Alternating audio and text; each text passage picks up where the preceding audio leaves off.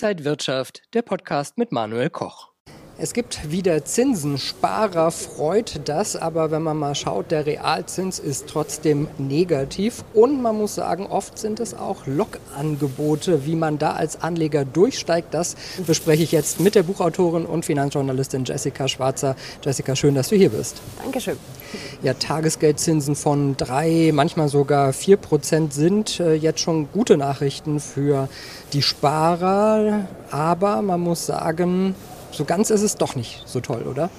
Ja, weil das Problem ist, dass unser Realzins eben weiterhin negativ ist. Was ist der Realzins? Das ist quasi die erwartete Rendite. Beim Tagesgeld wissen wir ja ziemlich genau, was unsere Rendite sein wird, nämlich dann eben die drei oder vier Prozent.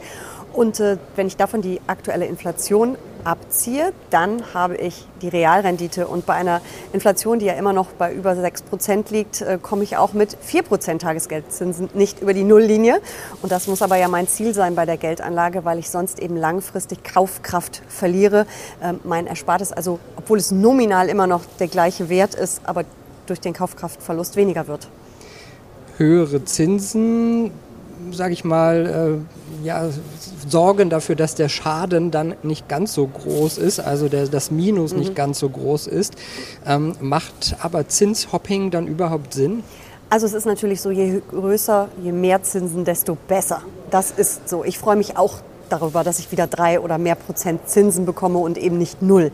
Das ist auf jeden Fall so. Ähm, wir haben allerdings in Zeiten von Null- und Niedrigzinsen eine viel niedrigere Inflation gehabt. Das heißt, der negative Realzins ist jetzt noch viel größer, also noch viel negativer als vorher. Das muss man einfach wissen. Zinshopping kann Sinn machen. Man muss aber immer darüber nachdenken, ähm, wie viel mehr es denn überhaupt gibt. Also wenn ich mit 1000 oder 5000 oder sogar 10.000 Euro äh, für 0,3 Prozent mehr Tagesgeld die Bank Bank wechsle, eine neue Bankverbindung eröffnen muss, auch wenn das online mittlerweile ziemlich schnell geht, aber der Aufwand ist dann doch zu groß, wenn man mal ausrechnet, was es bringt. Habe ich größere Summen von vielleicht 50 oder 100.000, kann das schon sehr viel Sinn machen. Vor allem dann, wenn ich bei einer der vielen Banken bin, die null zahlen. Dann kann man da auf jeden Fall drüber nachdenken. Aber dieses Zinshopping von einem Angebot zum nächsten, immer zum besten, da wäre ich ein bisschen skeptisch, ob das wirklich Sinn macht. Zumal es oft auch Log-Angebote sind. Ja, apropos Log-Angebote, da buhlen ja viele mhm. um neue Kunden, Robo-Advisor, Neo-Broker. Mhm. Ist das mehr ein Buhlen um die Neukunden, ein Locken?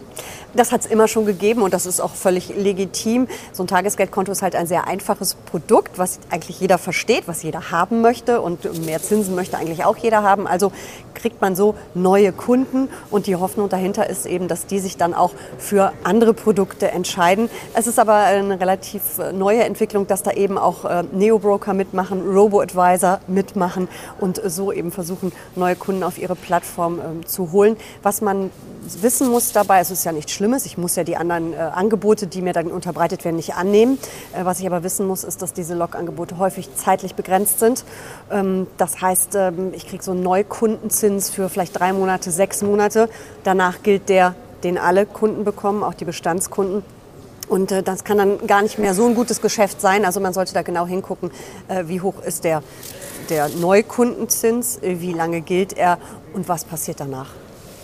Lohnt sich Sparen also nicht mehr oder noch immer nicht? Also ich glaube, Sparen lohnt sich am Ende immer, weil das auch äh, so der erste Schritt ist beim Vermögensaufbau. Und Sparen mit ein bisschen mehr Zinsen lohnt sich dann noch ein bisschen mehr. Aber man muss den zweiten Schritt eben auch gehen und das ist das Investieren. Und äh, damit sind wir dann bei der Börse. Wir stehen ja hier auf dem Frankfurter Börsenparkett. Damit sind wir bei Aktien. Äh, die bringen bei breiter Risikostreuung, also nicht eine kaufen, sondern Dutzende oder Hunderte, dann am besten über Fonds oder ETF. Die bringen langfristige Renditen von 6 bis 8 Prozent pro Jahr. Mal sind die Jahre besser, mal sind sie schlechter, aber der Schnitt funktioniert. Und da kommen wir dann auch bei der aktuellen Inflationsrate fast schon wieder über die Nulllinie und langfristig erst recht. Also erst sparen, dann investieren.